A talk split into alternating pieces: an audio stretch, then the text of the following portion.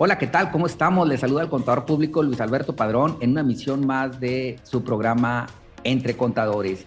Y en esta ocasión tenemos a un súper invitado de lujo, el contador público Alejandro González. ¿Qué tal, Alejandro? ¿Cómo estamos? Hola Luis, buenos días. ¿Cómo están? ¿Cómo está todo el público? Alejandro, así de manera muy breve para que le puedas comentar a toda nuestra comunidad quién es Alejandro González y por qué el día de hoy vamos a abordar el tema del reparto de utilidades. ¿Quién es Alejandro? Bueno, Alejandro González tiene 35 años de experiencia profesional, ha trabajado en cuatro de las firmas internacionales, actualmente socio de impuestos de DFK International. Eh, estudió una maestría de impuestos, estudió una maestría en estrategias legales y de gestión del capital humano en la Escuela de Especialidades para Contadores Profesionales, auspiciada por el Instituto de Contadores Públicos de Nuevo León, en la cual es docente desde 2009 en la maestría en estrategias legales de gestión del capital humano. Eh, he sido varias veces miembro del Consejo Directivo de Contadores Públicos de Nuevo León, algo así como unas ocho o nueve veces, y actualmente soy vicepresidente del área de membresía y estoy a sus órdenes. Gracias, Alejandro. Bueno, por si alguien se preguntaba por qué elegimos a Alejandro para abordar este gran tema que es el reparto de utilidades y Vamos a hablar primeramente, Alejandro, me voy a poner la investidura de un emprendedor, de un empresario, de un estudiante y te voy a hacer preguntas eh, muy concretas y quiero que también de manera concreta eh, se respondan, ¿no? Primeramente, Alejandro, eh, ¿qué es el reparto de utilidades? Y hablándolo de manera coloquial, ¿no? Para ver el empresario, a ver, de bote pronto, ¿qué es el reparto de utilidades? Ok, mira, el reparto de utilidades, Luis, nace en la época virreinal, o sea, no es, no es algo de 1963. Pero en la constitución de 1917, después de esta pugna de la Revolución Mexicana, se incorpora en el texto constitucional del artículo 123 el derecho de los trabajadores a participar en las utilidades.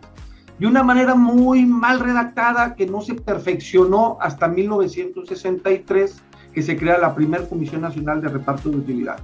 ¿Cuál es el enfoque del reparto de utilidades? El enfoque es el siguiente. El capital de trabajo participa conjuntamente con el capital en dinero en la generación de utilidades. Entonces es una participación mixta en la generación de utilidades. Y ese es el origen del derecho de los trabajadores a participar en las utilidades de las empresas. Y tiene un enfoque social. El artículo 2 de la Ley Federal del Trabajo, y perdón, me sale lo docente, ¿no?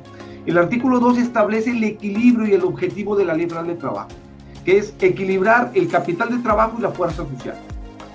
Por tanto, se busca generar productividad y se propone que el trabajador, al generar utilidades y participar de ellas, se ponga la camiseta y entonces las proponga o las genere con mayor fuerza para generar también una retribución hacia él. El tema es que cuando se vuelve obligatoria, eh, pues se pierde ese carácter esencial, ¿no? Esta era la siguiente pregunta, Alejandro. ¿Quiénes son los patrones eh, obligados, no? Eh, a esto. Oye, alguien podrá decir, es que yo apenas voy empezando mi negocio, es que yo soy persona física y eso es para las empresas, para las personas morales. Cuéntanos, ¿quiénes son los patrones obligados?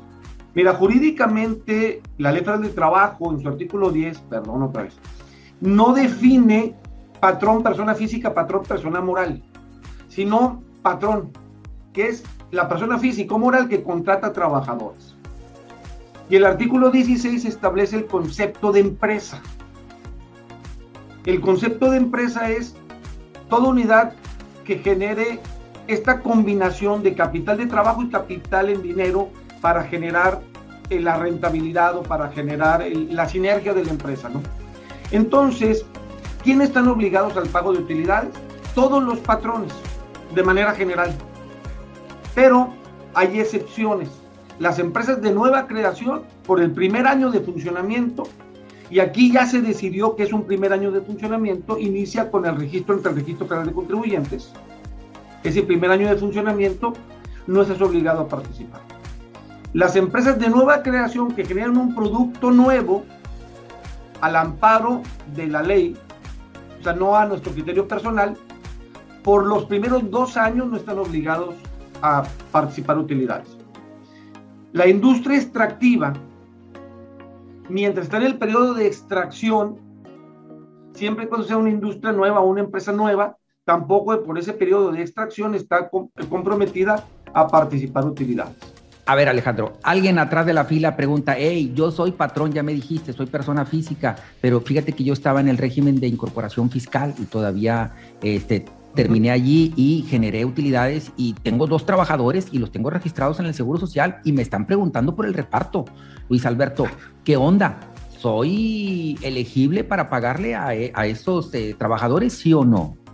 Sí, claramente sí, pero hay una regla que no ha sido actualizada desde 1996, que las empresas o los patrones que no tengan ingresos mayores a 300 mil pesos están exentos. O sea, quedó un monto de capital mínimo y ese capital mínimo lo canalizaron a ingresos anuales declarados en la declaración anual el último ejercicio fiscal.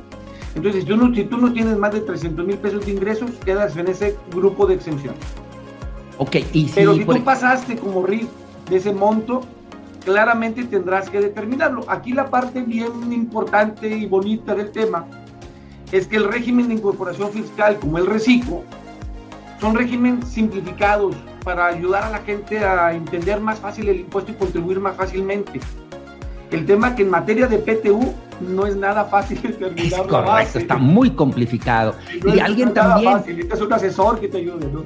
Acuérdate que estoy en la investidura de un pequeño empresario o a un doctor o un arquitecto y que está dado de alta por honorarios y tiene nada más una secretaria y la tiene registrada en el Seguro Social y este cuate es muy bueno y registró bastantes utilidades y la chica dice, hey, pues yo soy trabajadora, eh, ¿tiene o no derecho al reparto de utilidades y cuál es la mecánica de reparto en ese supuesto? Mira, en términos generales tiene derecho al reparto de utilidades. Pusiste un dedo en un asunto complicado. Es el artículo 127, fracción tercera de la Ley de Trabajo, que se incorpora en 1963 a la ley, que habla de un reparto limitado y este fue el primer tope que se puso 50 años atrás, ¿verdad? casi 60 años atrás, ¿no? ¿Y cuál es el origen de este tope? Lo voy a explicar con un caso distinto porque es más fácil de entender. Imagínate que tengo un inmueble y lo rento en medio millón de pesos mensuales. Y tengo un trabajador que hace cobranza. Dijo, a ver, a ver, el trabajador de cobranza en que ayudó a generar esa renta, ese importe de renta. Entonces, ¿sí tiene derecho a utilidades? Sí, pero lo topan a un mes de sueldo. No es lo mismo generar capital económico y capital de trabajo y hacer una mixta, una generación mixta de utilidades Gracias solamente participar de las utilidades que tú no generaste, que claramente generó el dueño del inmueble. Por eso tiene este tope, ¿no? Vámonos a las preguntas de los trabajadores. Eh, un trabajador dice, por el tema del COVID, pues hubo mucha rotación y un trabajador que eh, laboró menos de 60 días se pudiera sentir discriminado o no sujeto al pago del reparto de utilidades pero él observa su contrato de trabajo y dice, oye, pues yo no estoy por, por tiempo determinado, ¿verdad? Entonces, este, eh, ¿qué sucede con esos trabajadores? Sin excepción, todos los trabajadores que hayan laborado menos de 60 días quedan excluidos del reparto o hay una oportunidad de que pudieran ser sujetos al reparto.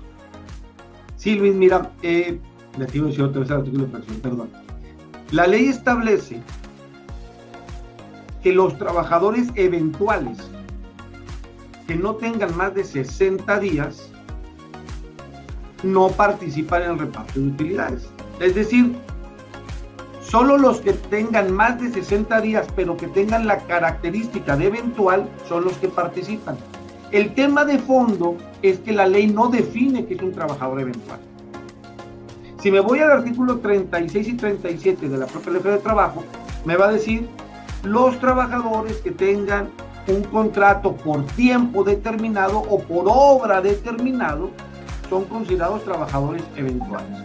Pero la propia ley define que puedo tener un trabajador que sea temporal, o sea, por temporada.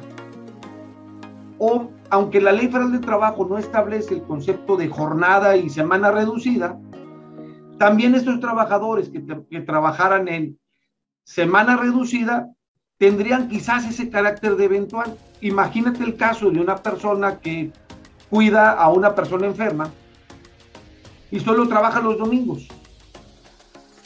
Es un trabajador de planta, es un trabajador continuo, es un trabajador eventual.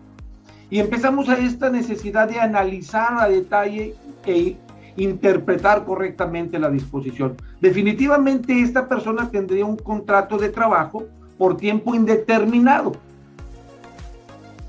porque así lo establece la ley, no es un contrato por tiempo determinado, pero tiene una eventualidad que solamente trabaja los domingos o los trabajadores por temporada. Solo trabajan en la temporada navideña, es un contrato por tiempo indeterminado y él cada día primero de diciembre regresa a trabajar y nomás trabaja del primero de diciembre al 31 de diciembre, ¿no? Por ponerte un ejemplo, ¿no? Entonces, no, al no estar definido que es eventual, caen en estas situaciones y es donde se necesita la asesoría de un experto para analizar cada caso puntual. Y es difícil eh, establecerlo de manera general. Claro, claro. A ver, eh, te iba a hacer una pregunta ahí del tema de los trabajadores del hogar, pero bueno, pues eso sí, pregúntame porque otro... no participan por ley. Es correcto. Va, listo. Eh, ¿Qué pasa de, con los descuentos? Muchos trabajadores se sienten agraviados porque dicen, hey, yo quiero mi reparto de utilidades prácticamente. Ah, pero perdón, perdón, Luis, perdón. Antes de que te pases esta pregunta, me hiciste una pregunta implícita en la pregunta anterior que quiero contestarte. Lo del COVID.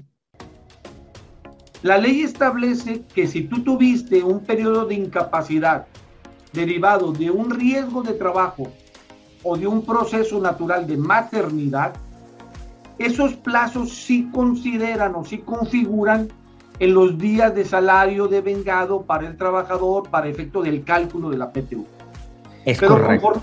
Conforme, el artículo 42 de la ley que establece los, la suspensión laboral, o sea, se suspende el derecho de cobrar el sueldo y la obligación de pagar salario en los casos de suspensión. Y las enfermedades contagiosas suspenden la relación de trabajo. Por tanto, los días que se hayan laborado, digo, los días que se hayan descansado por consecuencia de una enfermedad contagiosa, como puede ser el COVID, no consideran o no configuran para el cálculo de reparto de utilidades. A ver, Alejandro, en ese punto me quiero detener, ¿no? Porque efectivamente, para el cálculo de los días, eh, bueno, pues queda muy perfectamente claro que las incapacidades por riesgo de trabajo o por maternidad eh, se cuentan como días laborados, ¿no? Para, para esa mecánica.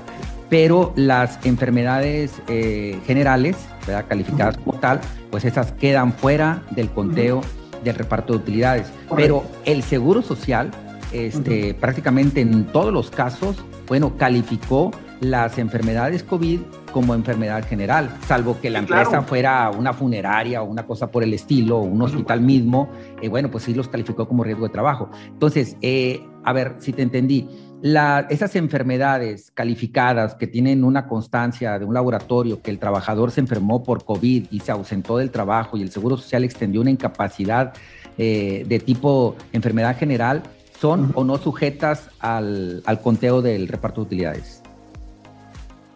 Más simple. Toda enfermedad que no sea riesgo de, vaya, que no sea un riesgo de trabajo, una enfermedad ocasionada por la acción continuado de un uso de un, no sé, químico, etcétera, etcétera, que genera un riesgo de trabajo por enfermedad, que, digo, por enfermedad, no estaría dentro del conteo. O sea, toda enfermedad general, una gripita y COVID. Sí, pues fue un descuido del trabajador e incluso se pagan económicamente en prestaciones de dinero eh, a partir del, cuarto día y, pues a, un porcentaje, ¿no? El 60%. Y eso está regulado en el artículo 42 porque la relación de trabajo está suspendida. Correcto. Y al estar suspendida, pues los días no cuentan, ¿verdad? Así es. Y Ah, te comentaba, el caso de un trabajador que dice, oye, yo quiero que el reparto de, utilidades salga naturalito, que no me lo castigues incluso con ISR ni con seguridad social y que tampoco me le descuentes el crédito Infonavit y fíjate que traigo una pensión alimentaria, esa tampoco quiero que me la descuentes. Yo sé que el deseo del trabajador es ese, ¿no? Que esa cantidad extraordinaria eh, llegue de manera directa, pero cuál es eh, la realidad, ¿no? Y tu recomendación y consejo para el patrón, porque yo es lo que le digo a veces al, contribuyente, eres demasiado paternalista, dentro de ese paternalismo, pues dices, bueno, voy a ceder a, esta petición del trabajador y no les voy a descontar el crédito Infonavit, el crédito Fonacot y la pensión alimentaria. ¿Cuáles son las consecuencias para el patrón por haber consentido en no descontarle estas partidas? Ok, hiciste muchas preguntas juntas, pero las voy simplificando, ¿no? Ahí va. Paso número uno. El capítulo de PTU está dentro del el título de condiciones de trabajo. El título de condiciones de trabajo tiene las normas protectoras del salario, que es un capítulo previo al capítulo de la PTU, en la, estructura legal de la Ley Federal del Trabajo, ¿no? Y la propia disposición normativa establece que la PTU está protegida por las normas de protección del salario. ¿A qué me refiero? Oye, es que hizo un convenio con el trabajador y el trabajador renuncia a cobrar la PTU y lo puso por escrito y notariado. Pues es un derecho irrenunciable. Claro. Entonces no lo puede renunciar porque así lo establece la propia ley, aunque él haya firmado y notariado y todo el rollo, ¿no? Claro. Y en, este capítulo de la norma protectora del salario, se establece que la PTU es inembargable, porque el salario es inembargable. Pero el artículo 97 y 110 de la Ley de Trabajo establecen las causales, por, bueno, primero establecen que el descuento del salario está prohibido. El artículo 97 habla de trabajadores de salario mínimo y el artículo 110 habla de los demás trabajadores. Entonces, todo descuento al salario está prohibido. En interpretación, todo descuento a la PTU está prohibido.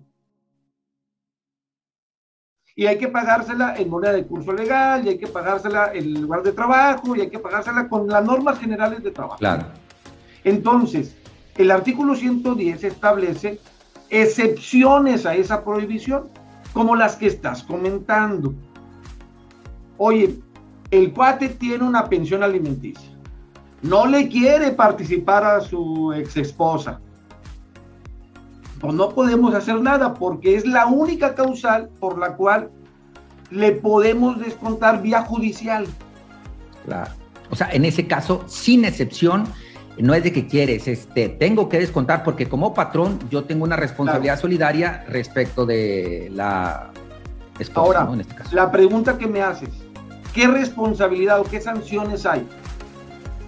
Artículo 994 establece una multa de 250 a 5 mil UMAS. Y dices, ay, pues 250, ¿cuánto es? Pues si tú multiplicas la UMA actual de 96 pesos con 22 centavos por 250, te da la simple cantidad de 24 mil y piquito pesos. Y tú dices, ah, pues a lo mejor me, mejor me juego el riesgo. Pero me voy al artículo 992 y me dice, cuando infrinjas una, una, norma, una disposición normativa y afecte a varios trabajadores, la sanción será por trabajador.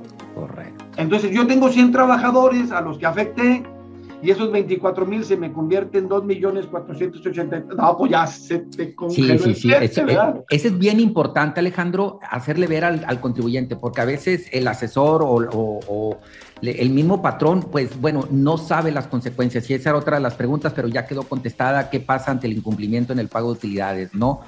Este. Pero espérame, Luis. No solo es el pago de utilidades, es no cumplir la formalidad de la PTU. No crear la comisión, no sacar las actas, no publicar el proyecto, todo lo que implique la parte formal del cálculo de la PTU o de la distribución de PTU, te puede multar. Alejandro, fechas, fechas para el pago del reparto de utilidades, ¿no? Se habla de 60 días y bueno, a lo mejor algún contribuyente que es patrón y que reporta al extranjero, los primeros días de marzo presentó su declaración anual y entran en la disyuntiva, oye, son 30 días a la fecha de la presentación de la declaración o son 30 días a partir de la fecha límite de presentación que era el 31 de marzo para personas morales. Entonces, eh, pregunta puntual y respuesta puntual personas morales, eh, ¿cuál sería la fecha límite para cumplir de manera oportuna bajo ese supuesto que el patrón presentó anticipadamente eh, su declaración? Ok, la respuesta no puede ser tan puntual porque no quiero confundir a la gente. Va. El texto normativo establece 60 días. Ahora, esos 60 días, quiero hacer paréntesis, ¿son hábiles o naturales? Porque al principio allí surgió esa duda, ¿no? Es precisamente el tema por lo que no te puedo contestar tan puntual. Porque si te contesto tan puntual, voy a confundir. Ahí va. El texto normativo establece que son 60 días. A partir de la fecha que se tiene que pagar el impuesto. Entonces, en una interpretación correcta de la disposición, los 60 días empiezan a correr a partir del primero de abril, por así decirlo, ¿verdad? Correcto. Y por así decirlo, porque no necesariamente, porque si en un año cae en, domingo, etcétera, pues la fecha se corre, ¿verdad? Ok, ¿qué pasa si yo presenté mi declaración en enero? Porque jurídicamente yo la puedo presentar entre el primero de enero y el 31 de marzo, ¿no? Como persona moral. Yo tengo 10 días para entregarle a los trabajadores copia de la declaración, 10 días hábiles que corren a partir de la fecha que yo presenté mi declaración. Pero los 60 días de pago corren a partir de la fecha de la obligación límite fiscal para efecto de presentar mi declaración, 31 de marzo. Entonces estamos hablando de dos fechas diferentes y si yo presenté en enero, los 60 días no corren en enero, corren a partir, digamos, del primero de abril. O sea, la respuesta es corren a partir del primero de abril, los 60 días. Entonces, la, fecha límite sería 30 ahí de mayo. ahí te va. Si yo cuento calendario 60 días naturales, claro. sería el 30 de mayo, no 31 de mayo. 30 de mayo. Si yo pago el 31 bajo ese principio que fueran naturales, ya, estaría en incumplimiento y me pueden multar con las multas que acabamos de poner. Bien importante esa, eh, eh, esa observación. Pero aquí está la parte complicada del asunto. Va. La autoridad de hecho y no de derecho ha establecido que la fecha límite de pago en estas guías y manuales que claro. es el mes de mayo, incluyendo el 31. Pero hay aquí un tema técnico que espero no tardarme mucho en explicarlo, Luis. Breves, Alejandro. El, ya sé. En 2014 se crea un nuevo reglamento claro. al artículo 121 y 122 de la ley de trabajo que habla de las fechas de pago de la PTU. Y en el reglamento se establece que los días son naturales. Pero en 2019, primero de mayo, se reforma la ley, se incorpora un artículo tercero ter que no existía, es un artículo que se adiciona a la ley, y ese artículo en su fracción quinta establece que tratándose de días, serán hábiles. Y el artículo 28 transitorio de ese dispositivo, de ese decreto donde se crea o donde se modifica la ley, establece que todo lo que se oponga a la nueva disposición normativa, incluyendo lo reglamentario, se queda sin efectos. Entonces, el reglamento de 2014 te dice son naturales, la modificación de la ley dice son hábiles la modificación a la ley en un, artículo transitorio deroga lo anterior, entonces la fecha límite de pago serán hábiles. El tema es que ¿qué son días hábiles?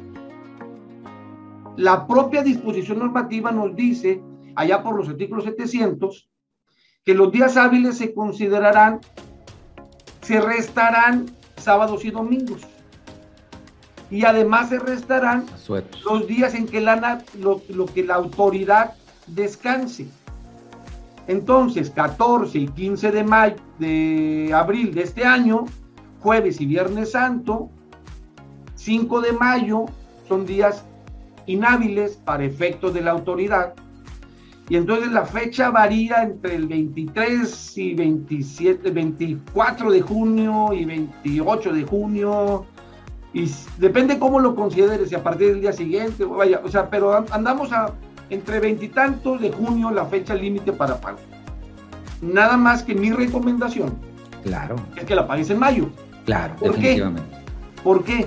Porque en el intelecto colectivo de los trabajadores se le ha metido a la idea que debe de ser pagada en mayo. Y te puedes meter en un problema eh, administrativo laboral. Sí, lo, que mencionábamos ahorita, ¿no? Y que incluso la sanción es por trabajador. Entonces, ahí está la recomendación. Eh, se debe de interpretar lo más armónico y lo que más beneficie al, trabajador, los 60 días. Entonces, la respuesta sería personas morales 30 de mayo, personas físicas 29 de junio a más 28 de... Eh, sí, pero un tema importante, acabas de comentar algo que está en el artículo 18 de la ley de trabajo, la interpretación más favorable del trabajador, solo aplica en caso de duda no aplica en manera general. Jurídicamente la fecha límite para pago de la PTU estaríamos hablando veintitantos de junio para personas morales.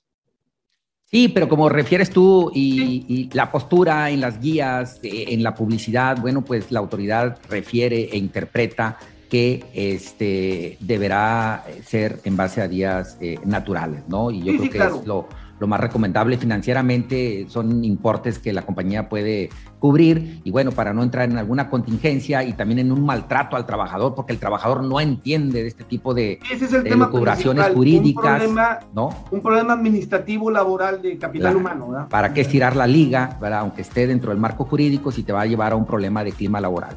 Eh, en temas del salario, de base de reparto de utilidades, eh, hay algunos que toman como base el total pagado al trabajador y allí van incluso el reparto de utilidades del año anterior, los aguinaldos, horas extras, eh, premios de puntualidad, asistencia y demás. ¿Qué se debe interpretar como la base del reparto de utilidades en, punto, en, lo que respecta al salario, no? Este es uno de los, de los aspectos donde más comúnmente la gente, nuestros colegas se equivocan, Luis. O se lo dejan al sistema, ¿no, Alejandro? Se lo dejan al sistema y el sistema viene mal programado.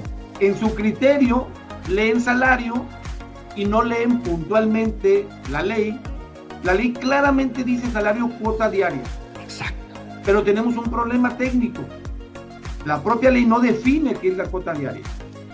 Entonces me tengo que meter, y es un tema que me llevaría horas explicarte, Luis, el artículo 82, el artículo 84 de la Ley Federal de Trabajo, etcétera, etcétera, etcétera, que es cuota diaria para poder llegar, meter... Claro, pero así de manera simple. Pero de manera simple, el salario que le dijiste en el contrato de trabajo por escrito, vas a ganar tanto diario, ese es el salario cuota diaria y todo lo demás no entra.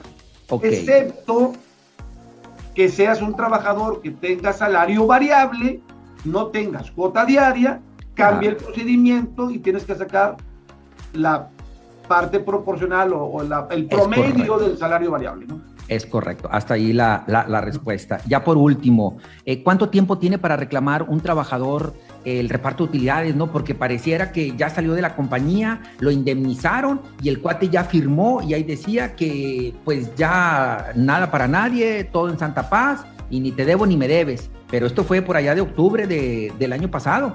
Pero ahorita ya estamos en mayo del año siguiente y el trabajador tiene dudas, chin, pues yo ya firmé y fui a la Junta de Conciliación y, listo, ¿verdad? Eh, cuéntanos, allí, ¿tiene o no derecho el trabajador, este, una vez que ya firmó su, su retiro, o que no firmó su retiro, se salió de la compañía porque se fue a otro estado y demás? Este, ¿Cuál es la fecha límite que tiene para reclamar ese reparto de utilidades. Porque ahorita hablábamos del 30 de mayo. De ya, ya se me brincó, ya perdí el derecho. A alguna empresa le podrán dar ese mal consejo, ¿no?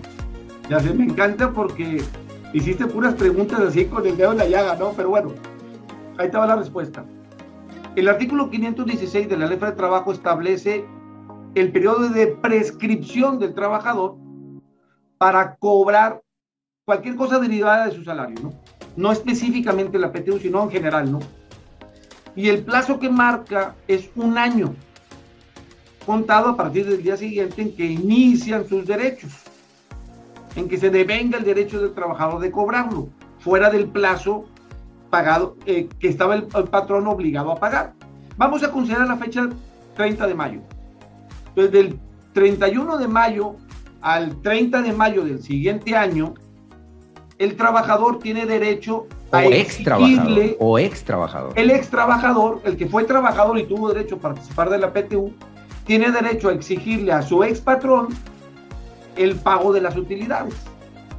Una vez vencido ese plazo, digamos ya nos dio junio del 2023, esas utilidades se acumularán a la bolsa de la PTU que se va a pagar en el futuro. El tema es que el SAT permitió que el sistema de ClaraSAT acumulara anticipadamente acumular anticipadamente esas utilidades y le cuarta el derecho al trabajador a exigirlas.